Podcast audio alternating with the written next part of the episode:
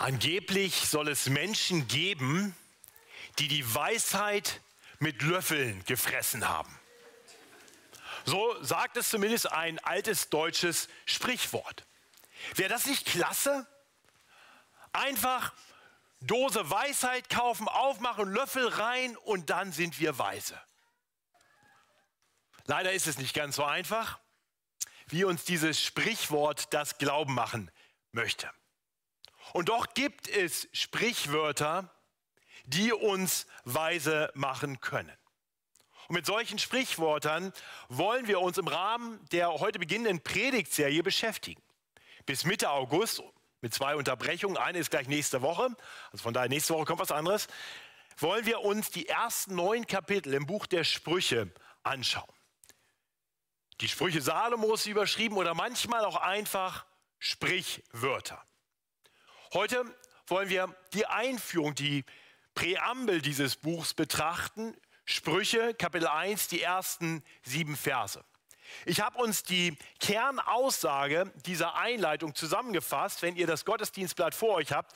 Ähm, das erkennt man vielleicht nicht auf den ersten Blick, aber das fettgedruckte ist ein Satz. Ähm, beim zweiten Punkt, das große D bei die ist ein bisschen irreführend, müsste klein sein. Ähm, also die Kernbotschaft, etwas komplex, aber vielleicht können wir das nachvollziehen. Wir sollten das Buch der Sprüche aufmerksam lesen, denn es lehrt uns Sprichwörter, die weise machen für ein gutes Leben. Sowohl unreife wie auch reife Menschen, wenn sie in Gottes Furcht angenommen werden. Das ist die Struktur der heutigen Predigt. Also wir wollen dieses Buch der Sprüche miteinander lesen, wir wollen es studieren, denn es beinhaltet Sprichwörter, und darüber denken wir in Vers 1 nach, die Weise machen für ein gutes Leben. Das sind die Verse 2 und 3. Diese Sprichwörter richten sich sowohl an unreife wie auch an reife Christen, könnte man vielleicht besser sagen als Menschen. Und diese Sprichwörter werden uns nur dann dienen, wenn sie in Gottes Furcht angenommen werden. Das ist der letzte Vers, Vers 7. Okay? Also damit direkt rein in die Überschrift Vers 1, Sprüche 1, Vers 1, die Überschrift wirklich zum ganzen Buch heißt, dies sind die Sprüche Salomos, des Sohnes Davids, des Königs von Israel. Das ist eine ganz typische Überschrift, die wir häufiger über Bibelbüchern finden. Nicht jedes Bibelbuch hat eine solche Überschrift, eine kurze Erklärung. Aber zum Beispiel das allernächste Buch im biblischen Kanon, das Buch Prediger, beginnt mit den Worten, dies sind die Reden des Predigers, des Sohnes Davids, des Königs zu Jerusalem. Oder ganz ähnlich fangen auch manche Prophetenbücher an, bei Jesaja, bei Jeremia, bei Nahum wird jeweils einmal gesagt, was ist das und von wem ist das? Und so eben auch hier. Also um was handelt es sich? Nun, das sind die Sprüche Salomos. Es sind Sprüche. Es sind Sprichwörter. Und wir erfahren, von wem sie sind, wer der primäre Autor ist. Salomo, König Salomo. Nun, König Salomo ist bekannt dafür, dass er schon in jungen Jahren Gott um Weisheit gebeten hatte. Und Gott hatte dieses Gebet erhört. Gott hatte sich an diesem Gebet erfreut. Im ersten Buch Könige, in Kapitel 3, lesen wir, wie Gott auf die Anfrage, auf das Gebet Salomos hin antwortet und Salomo eine wunderbare Zusage gibt. 1. Könige 3, Vers 11. Weil du darum bittest und bittest weder um ein langes Leben noch um Reichtum noch um deiner Feinde Tod, sondern um Verstand zu hören und Recht zu richten. Siehe, so tue ich nach deinen Worten. Siehe, ich gebe dir ein weises und verständiges Herz, sodass dergleichen vor dir nicht gewesen ist und nach dir nicht aufkommen wird. Also wenn einer uns Weisheit lehren kann, dann wohl dieser Mann, der sie von Gott empfangen hat in einem Maße wie sonst keiner. Tatsächlich heißt es dann weiter im 1. Königin Kapitel 5, Vers 12, dass Salomo wohl 3000 Sprichwörter gedichtet hat. Und da wird auch klar, diese Sprichwörter sind also in, in poetischer Form geschrieben. Das werden wir auch heute schon sehen. Zeichnet sich oft dadurch aus, dass zwei Zeilen parallel zueinander sind. Entweder sagen sie nahezu das Gleiche, das heißt, die zweite Zeile greift die erste auf und konkretisiert sie oder bringt sie nochmal in andere Worte. Oder aber sie stehen in so einem Kontrast zueinander. Die eine Zeile sagt das und die andere bringt dann den Kontrast. So und nicht so. Auch das werden wir heute sehen. Also Das ist es, was wir hier haben. Sprichwörter von Salomo, diesem König. Äh, das ganze Buch, kurz vorgestellt, äh, hat 31 Kapitel. Wir betrachten heute, wie gesagt, nur die ersten sieben Verse. Äh, dann der Rest von Kapitel 1 bis Kapitel 9 ist eigentlich alles noch Einführung. Also Sprüche 1 bis 9 ist die Einführung in das Buch. Wir kriegen dort in etwas längeren Lehreinheiten in poetischer Sprache erklärt, warum Weisheit so erstrebenswert ist. Und dann beginnen die eigentlichen Sprichwörter in Kapitel 10. Also wenn ihr Sprüche einmal weiterblättert, wenn ihr die Bibel vor euch habt, äh, bis zu Kapitel 10, dann hat man in Kapitel 10, Vers 1 den Eindruck, jetzt geht es eigentlich erst richtig los. Da heißt es dann nämlich, das sind die Sprüche Salomos. Ah, jetzt, jetzt kommen sie, jetzt kommen die Sprichwörter Salomos. Und dann kommen die Sprüche Salomos und da sehen wir, das sind so ganz staccato-mäßig kurze Sprüche. Manchmal sehen wir, die hängen zusammen, manchmal haben wir den Eindruck, das sind ganz verschiedene Themen, die bunt nacheinander angeführt werden. Und diese Sprüche sind also Sprüche Salomos. Allerdings nicht nur von Salomo. Ähm, in Kapitel 22, Vers 17 wird dann gesagt, hier kommen noch ein paar Sprüche von anderen weisen Leuten. Also Salomo war offensichtlich weise genug, nicht nur seine eigene Weisheit kundzutun, sondern auch noch andere Weisheiten, Sprichwörter weiterzugeben. Bis zum Ende von Kapitel 24. Kapitel 25 beginnt er dann eine zweite Sammlung. Da heißt es dann wieder, auch dies sind die Sprüche Salomos. Und dann kommen zum Abschluss noch einmal zwei andere Männer zu Wort mit ihren Weisheiten. Und das Buch endet dann mit dem wahrscheinlich bekanntesten Kapitel, Sprüche 31, dem Loblied auf die tüchtige Hausfrau. Äh, sehr passend zum Muttertag vielleicht, aber das lassen wir heute weg. Wir fangen ganz vorne an und nicht am Ende. Also heute die ersten sieben Verse. Und wir erfahren dann gleich in den Versen 2 und 3, was die Absicht ist dieser Sprichwörter, was sie tun wollen. Das bringt uns schon zum zweiten Punkt der Predigt. Das Ziel der Sprichwörter ist, Menschen weise zu machen. Weise für ein gutes, ich könnte auch sagen, gottgefälliges Leben. Ja, wir lesen das hier in Vers 2 und 3. Diese Sprichwörter sind, um zu lernen, Weisheit und Zucht und zu verstehen, verständige Rede. Dass man annehme Zucht, die da klug macht, Gerechtigkeit, Recht und Redlichkeit. Hier sehen wir schon etwas, was ganz typisch ist für das Buch der Sprüche, nämlich so zwei parallele Aussagen, die, die sehr ähnliche Dinge sagen, fast identische Dinge. Ja, Vers 2. Um zu lernen, Weisheit und Zucht, und zu verstehen, verständige Rede. Ja, das sind nicht zwei ganz unterschiedliche Dinge, sondern Weisheit zu lernen bedeutet konkret, verständige Rede zu verstehen. Äh, noch konkreter die Sprichwörter Salomos sollen wir verstehen.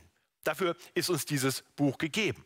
Dadurch werden wir weise, so verstehen wir verständige Rede. Und all das tun wir ähm, und werden dann in die Zucht genommen. Wir lernen Zucht. Das ist ein Ziel der, der Sprichwörter. Und zu erziehen, könnte man vielleicht besser sagen. Ja, Zucht kommt von Erziehen. Diese Sprichwörter sollen uns erziehen, sollen uns reif machen, sollen uns zurüsten für ein gutes Leben. Äh, konkret für ein Leben, das geprägt ist durch ein sich an den Grundsätzen von Gerechtigkeit, Recht und Redlichkeit orientierens. Ja, das soll es tun. Dieses Buch soll uns weise machen, sodass wir erzogen werden, sodass wir mehr und mehr so leben, dass unser Leben geprägt ist von Gerechtigkeit und Recht und Redlichkeit. Das ist ein gutes Leben. Wir merken hier schon, das ist alles ein bisschen komplizierter, als wir das von manchen anderen Teilen der Bibel kennen. Das Gesetz ist relativ einfach. Das Gesetz ist ziemlich klar. Weisheit ist anders als das Gesetz. Gesetz sagt, tu das und lass das bleiben. Das ist richtig, das ist falsch. Richtig und falsch, das ist ziemlich simpel. Das Problem beim Gesetz ist typischerweise nicht, dass wir lange überlegen müssen, wie ist das gemeint, sondern die Frage ist, will ich das tun? Das Problem beim, beim Gesetz ist die Frage, haben wir ein Herz, das gehorsam sein will?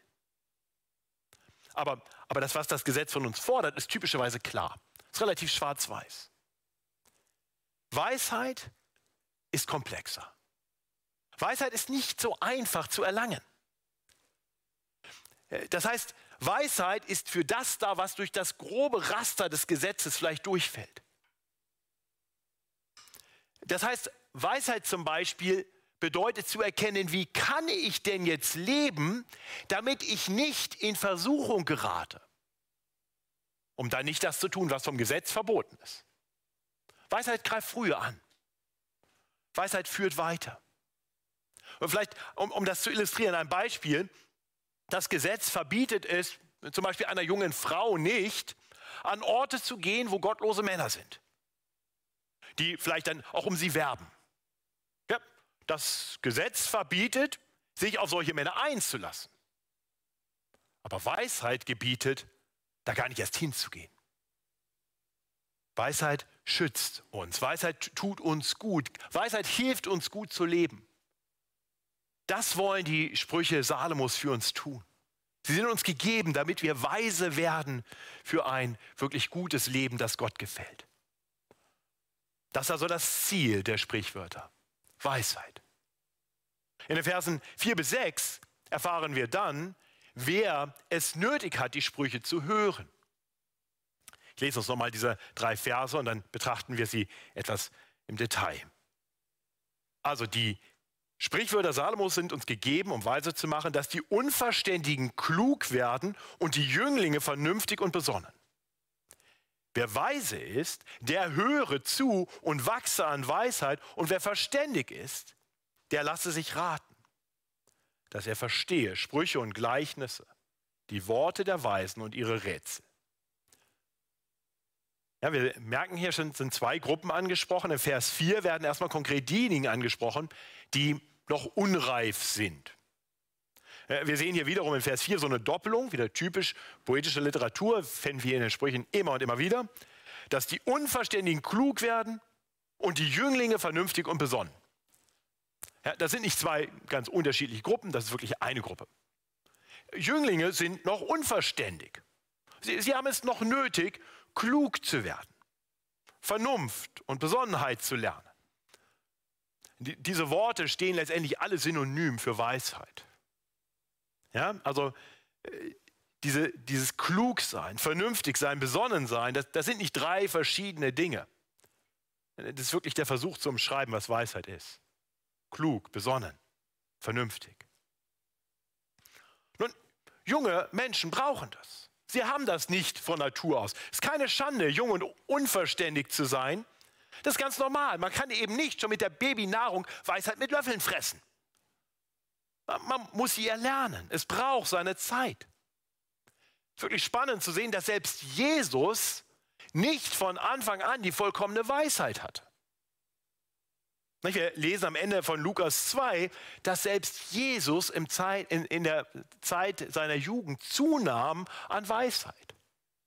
Weisheit muss erlangt werden. Weisheit entsteht dadurch, dass wir Erfahrungen, die wir machen, durchdenken und dann daraus lernen. Weisheit wird oft erworben, indem wir weisen Menschen zuhören, ihnen zusehen, sie beobachten. Weisheit ist etwas, das Jünglinge nötig haben. Nun, Salomo war überaus weise, aber auch er musste diese Weisheit erst bekommen. Gott hat sie ihm letztendlich gegeben.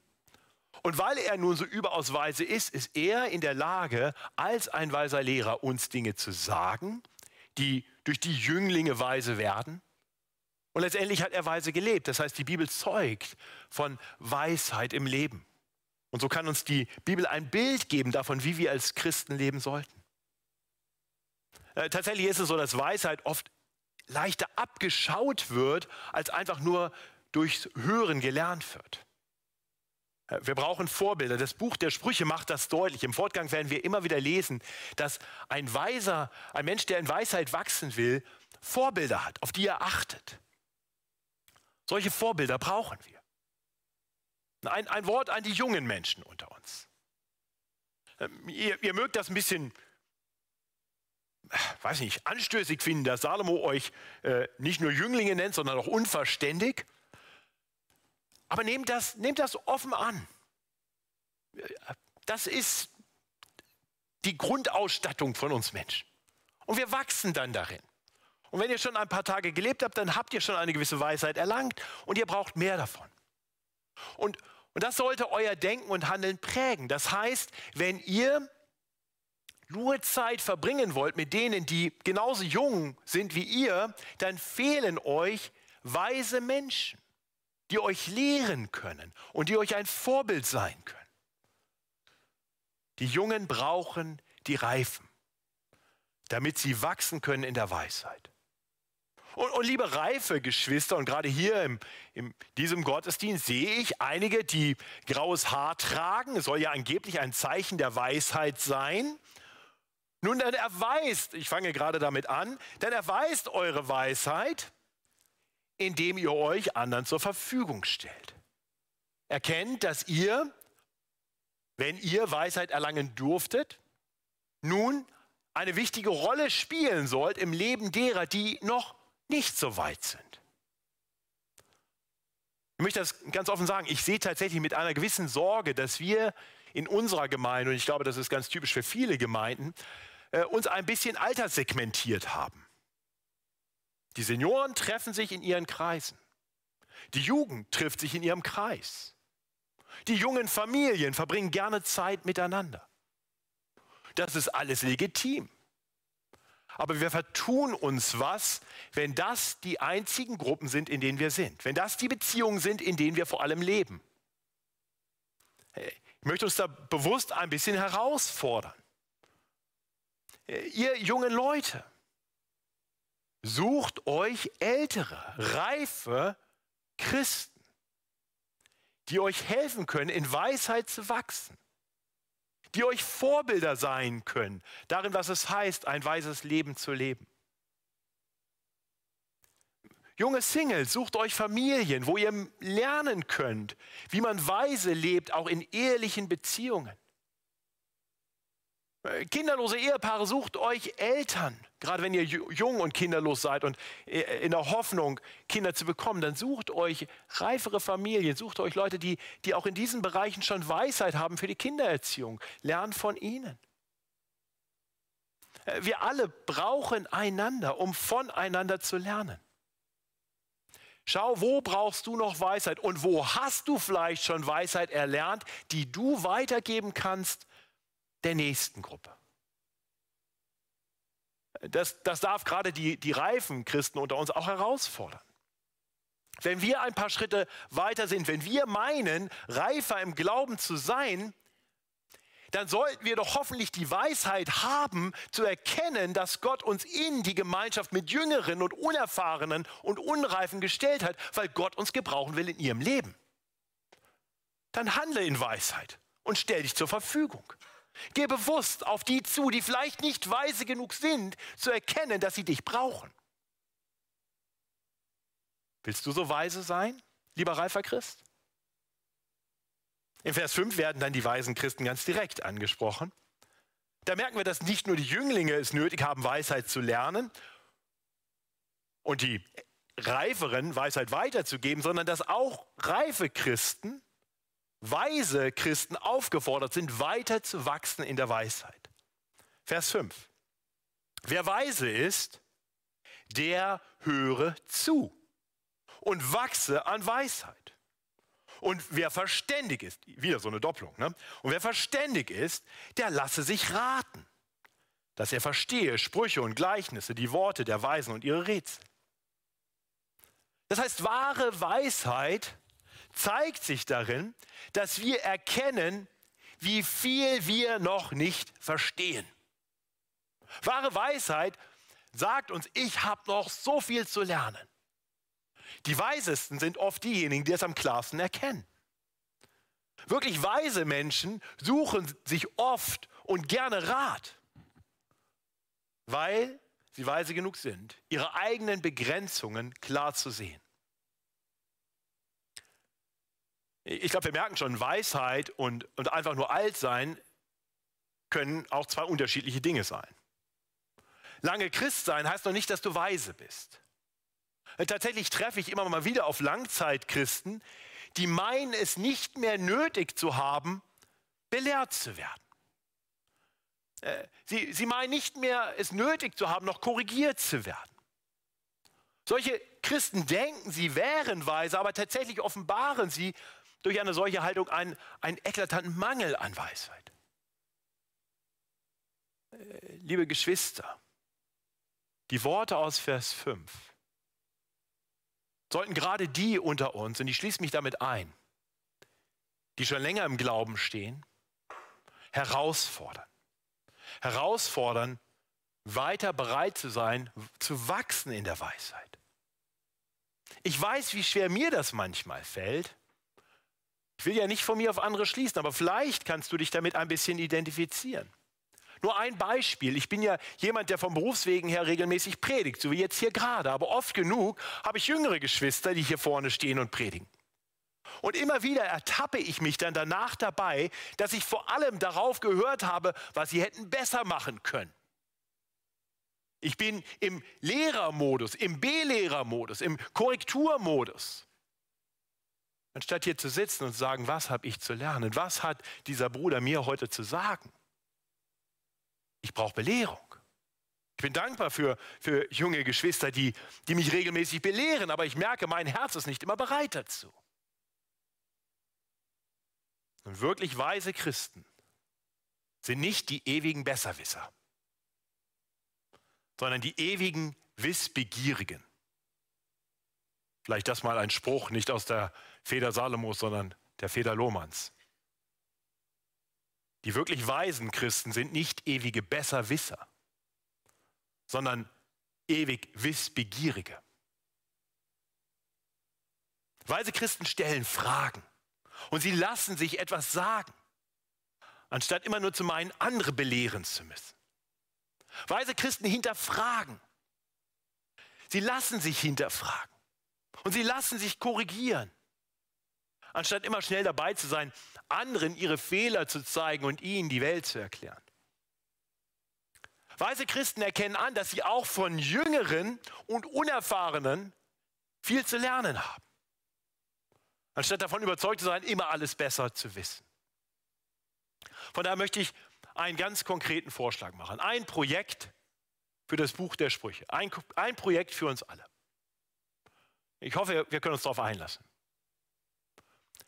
Such dir einen Christen, hier in der Gemeinde, wenn du zur Gemeinde gehörst. Such dir einen Christen, der entweder zehn Jahre länger oder zehn Jahre kürzer Christ ist. Such dir jemanden, der zehn Jahre älter oder zehn Jahre jünger als du ist. Also bewusst jemand, der Lebenserfahrung und Glaubenserfahrung hat, entweder zehn Jahre mehr oder zehn Jahre weniger. Sollte für jeden einer dabei sein.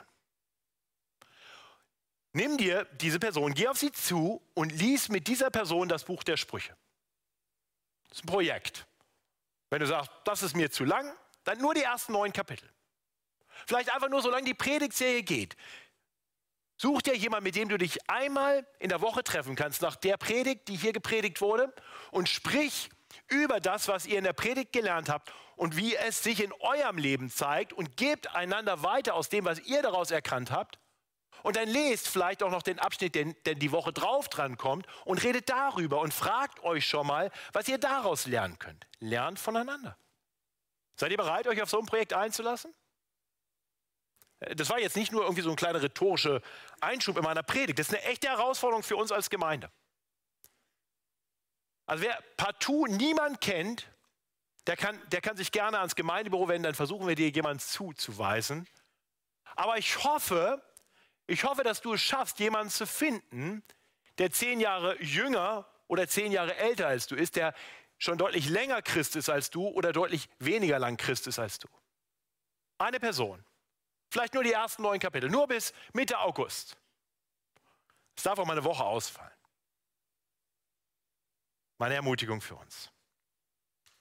Dazu sind uns die Sprüche gegeben, damit wir weise werden. Sie sprechen junge und reife Christen an. Aber sie beruhen auf einer ganz wesentlichen Grundlage und das ist der letzte Vers, den wir betrachten wollen, Vers 7. Die Grundlage aller Weisheit. Die Furcht des Herrn ist der Anfang der Erkenntnis. Die Toren verachten Weisheit und Zucht. Hier sehen wir zum ersten Mal die poetische Form, wo nicht der zweite Teil des Satzes den ersten quasi wiederholt und in andere Worte bringt und vielleicht konkretisiert, sondern wo sie in einem Kontrast zueinander stehen. Wir sehen auf der einen Seite die Ansprache an die Weisen, die Furcht des Herrn ist der Anfang der Erkenntnis und dann auf der anderen Seite die Toren verachten Weisheit und Zucht. Das heißt, die, die Toren, man könnte auch sagen, die Törichten, die Dummen, sich nicht sagen lassen. Sie haben kein Interesse daran, Weisheit und Zucht zu lernen, wie es hier in Vers 2 ja schon hieß. Das, das sind die, die, die sagen, das Buch der Sprüche brauche ich nicht. Ich brauche eigentlich überhaupt gar keine Bibel am besten, aber das Buch der Sprüche schon mal gar nicht. Das sind Toren. Sie verachten Weisheit und Zucht. Im Gegensatz dazu stehen diejenigen, die danach streben, in Weisheit zu wachsen. Und denen sagt Salomo hier, der Anfang aller Erkenntnis. Wenn ihr Weisheit haben wollt, dann braucht ihr die Furcht des Herrn. Oder in anderen Worten, Gottesfurcht. Die Furcht des Herrn ist der Schlüsselbegriff der biblischen Weisheitsliteratur. Wir finden es immer und immer wieder. Die Furcht des Herrn. Wir sehen das im Zentrum des Buchs Hiob. Hiob 28, 28. Siehe, die Furcht des Herrn, das ist Weisheit. Das Meiden, das Böse. Und Meiden, das Böse, das ist Einsicht. Äh, wir sehen das in dem Psalm. Im Psalm 2 heißt es gleich in Vers 11, dient dem Herrn mit Furcht. Äh, Psalm 111, Vers 10 greift fast genau die gleichen Worte auf, die wir hier haben. Die Furcht des Herrn ist der Weisheit Anfang. Klug sind alle, die danach tun. Äh, das nachfolgende Buch, das Buch Prediger, äh, endet wirklich mit, dem, mit der Erinnerung daran, dass wir die Gottesfurcht brauchen, die, die Furcht des Herrn. Prediger 12, Vers 13 heißt es, lasst uns die Hauptsumme aller Lehre hören. Fürchte Gott und halte seine Gebote. Denn das gilt für alle Menschen. Die Sprüche greifen die Furcht des Herrn immer und immer und immer wieder auf. Äh, in Kapitel 1 kommt gleich nochmal die Furcht des Herrn, in Kapitel 1, Vers 25, Kapitel 2, Vers 5, Kapitel 8, Vers 15, Kapitel 9, Vers 10 und so weiter und so weiter. Immer wieder die Furcht des Herrn.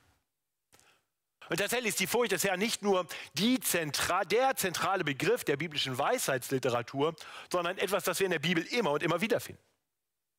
Gottesfurcht, Furcht des Herrn. Was ist das eigentlich? Nun, die Furcht des Herrn, Gottesfurcht, ergreift Menschen, wenn sie anfangen, Gott zu erkennen und dann im Spiegel Gottes anfangen, sich selbst zu erkennen. Gottesfurcht ist die Konsequenz von Gotterkenntnis und Selbsterkenntnis. Ja, wenn ich Gott erkenne und erkenne, dass Gott heilig ist, dass er der ewige und allmächtige, der allwissende Gott ist, wenn ich erkenne, dass er gerecht ist und eines Tages gerecht richten wird, und wenn ich dann zugleich erkenne, dass ich als sein Geschöpf geschaffen, um unter seiner guten Herrschaft ihm zur Ehre zu leben, gar nicht so lebe. Denn anstatt heilig zu sein, wie Gott heilig ist, sind wir es nicht. Wir müssen anerkennen, dass wir immer wieder in Rebellion gegen Gott leben. Wir sind nicht heilig, gerecht und gut. Und, und deswegen können wir vor dem allwissenden Gott, der uns vollkommen kennt, dem ewigen Gott, der gestern, heute und morgen klar im Blick hat, dem heiligen Gott, der eines Tages wiederkommen wird als der gerechte Richter, vor diesem Gott können wir Menschen nicht bestehen. Das lehrt uns die Bibel überall und immer wieder. Wir stehen unter Gottes gerechtem Zorn von Natur aus. Und wenn wir das verstehen, dann kommt etwas, nämlich die Furcht des Herrn. Kennst du diese Gottesfurcht? Kennst du diese Furcht vor der Heiligkeit Gottes in Anbetracht deiner eigenen Sündhaftigkeit? Tore erkennen das nicht. Tore erkennen keinen Gott, die streben nicht nach Erkenntnis, die blenden das aus. Aber in seiner Gnade überführt uns Gott immer wieder von sich selbst und von uns selbst, sodass die Furcht des Herrn in uns Raum bekommt. Ich weiß, wovon ich rede. Ich kann sagen, ich habe die Gottesfurcht, die Furcht des Herrn ausgeblendet für die ersten 25 Jahre meines Lebens. Da war keine Gottesfurcht in mir. Ich war ein Meister da drin, Gott zu ignorieren, um nicht über ihn nachdenken zu müssen. Obwohl ich nominal christlich gelebt habe. Aber dann fing Gott an, meine blinden Augen aufzutun, meine tauben Ohren zu öffnen, durch sein Wort mich zu überführen. In seiner großen Gnade brachte Gott mich zu einem Punkt, wo die Furcht des Herrn Raum in mir einnahm. Erschreckenden Raum. Gottesfurcht war nicht irgendwas Nettes, das man irgendwie ganz nett auch biblisch mal so sagen kann. Es war eine Furcht, wie ich sie nie gekannt hatte. Der Anfang der Gottesfurcht ist bei den allermeisten Menschen eine tiefe Angst. Die Angst eines Menschen, der weiß, dass er Sünder ist und vor einem heiligen Gott steht. Das ist nicht irgendwie niedlich. Das ist echte Furcht. Aber diese Furcht des Herrn führt uns hin zu wahrer Weisheit. Nun will ich nicht sagen, dass du so eine Erfahrung gemacht haben musst, wie ich sie gemacht habe. Für manche Menschen ist die Gottesfurcht etwas, mit dem sie aufwachsen.